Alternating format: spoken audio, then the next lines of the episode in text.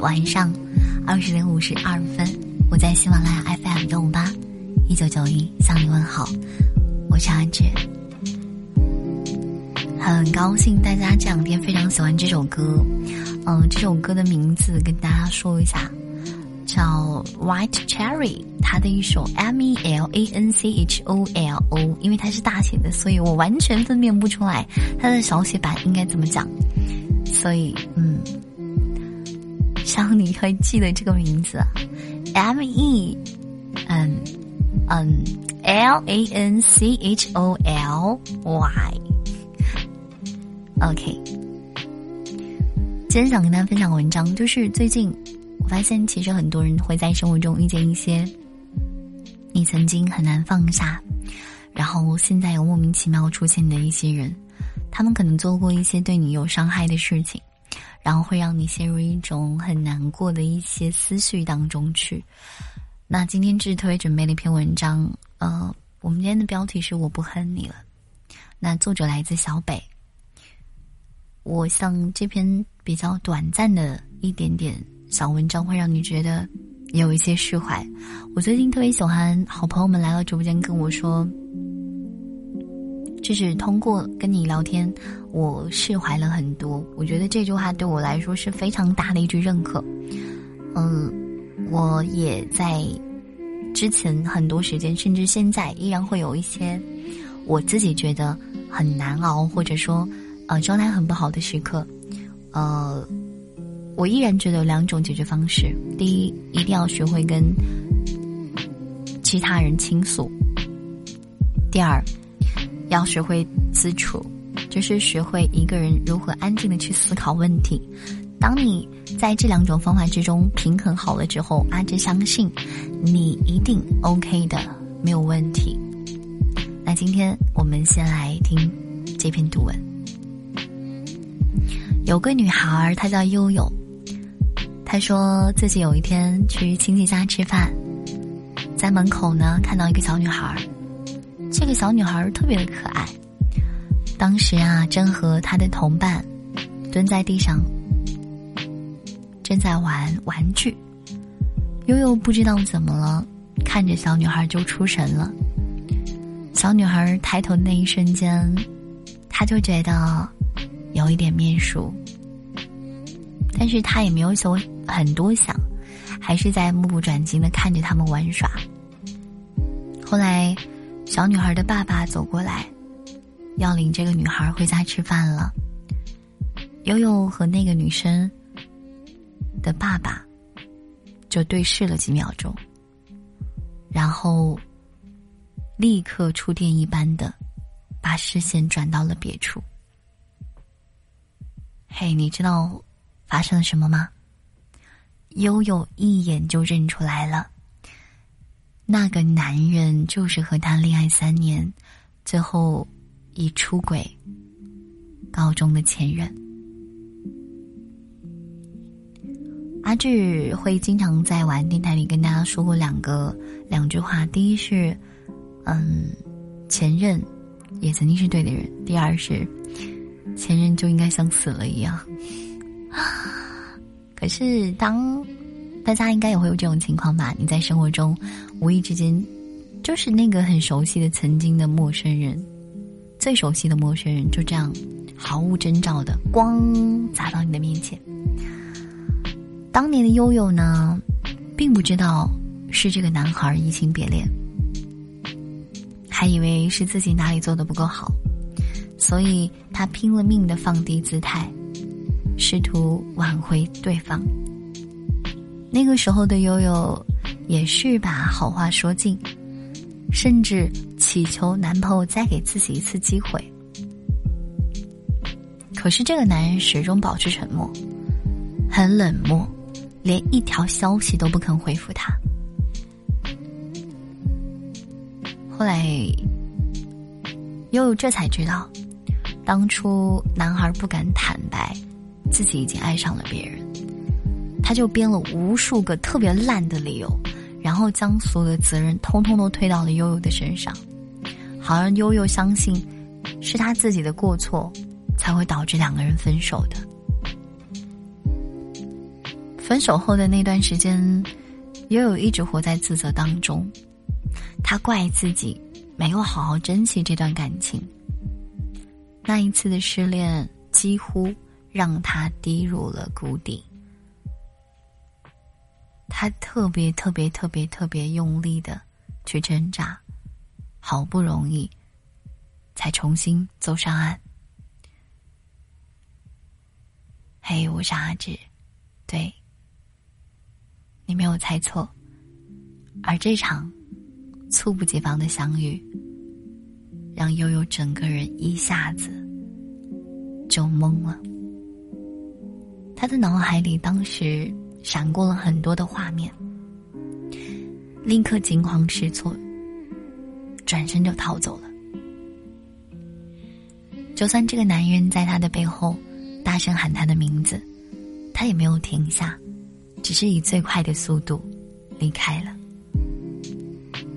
他说：“我是不是太小气了呀？时间过了这么久了，我应该放下啦。可是我怎么还是没有办法原谅他？其实这种感觉，我真的特别的能够明白和理解。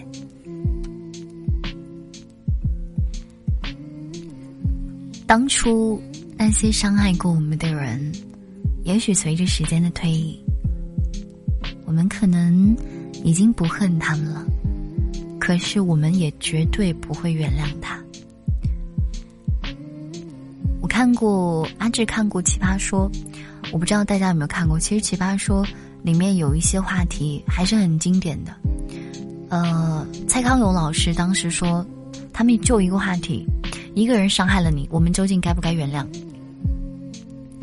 然后蔡康永老师说：“我那不是原谅了你，只是我放下了。我只是不愿意再计较了。但是原谅那些伤害是真实存在的，是不会原谅的。那为什么呢？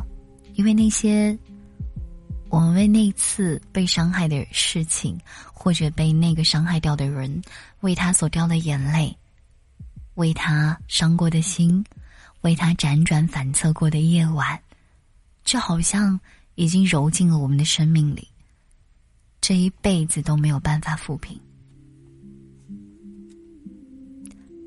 也许吧，总会有人跟你说，凡事都要学会放下。每个人都有自己的难处，真正成熟的人，应该学着去理解别人的言行。可是，why？凭什么呀？我们的原则是不要轻易的去伤害别人，但是如果别人伤害了我们，我们是真的没有办法去假装大度的，你知道吗？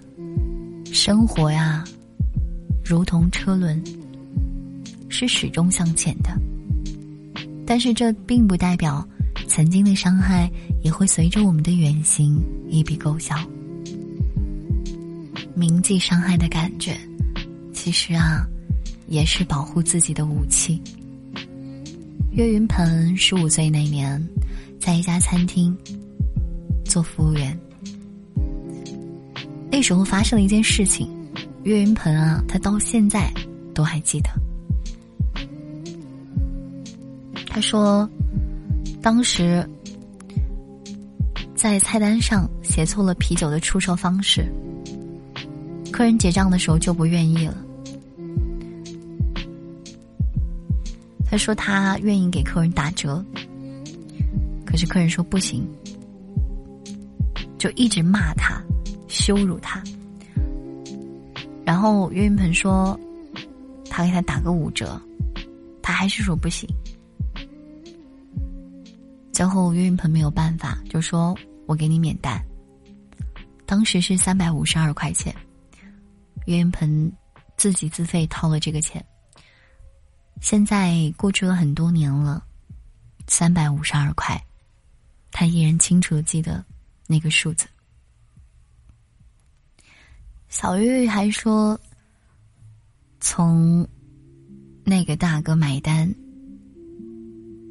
一直到他走，耗了大概有三个多小时吧。一直在和他纠缠，一直在侮辱他。可是，在场五六个人，你知道吗？没有一个人出来劝一劝那个人，说差不多了就得了，算了算了这样的话。这么多年过去了，当小月月再次提起这件事情的时候，哪怕小月月现在已经出名，拍了很多电影，在德云社也混得比较香，上过春晚了，也上过很多综艺节目，可是小月月依然在提起这件事情的时候，还是委屈的流下了眼泪。他坦白说，自己没有办法原谅那个人。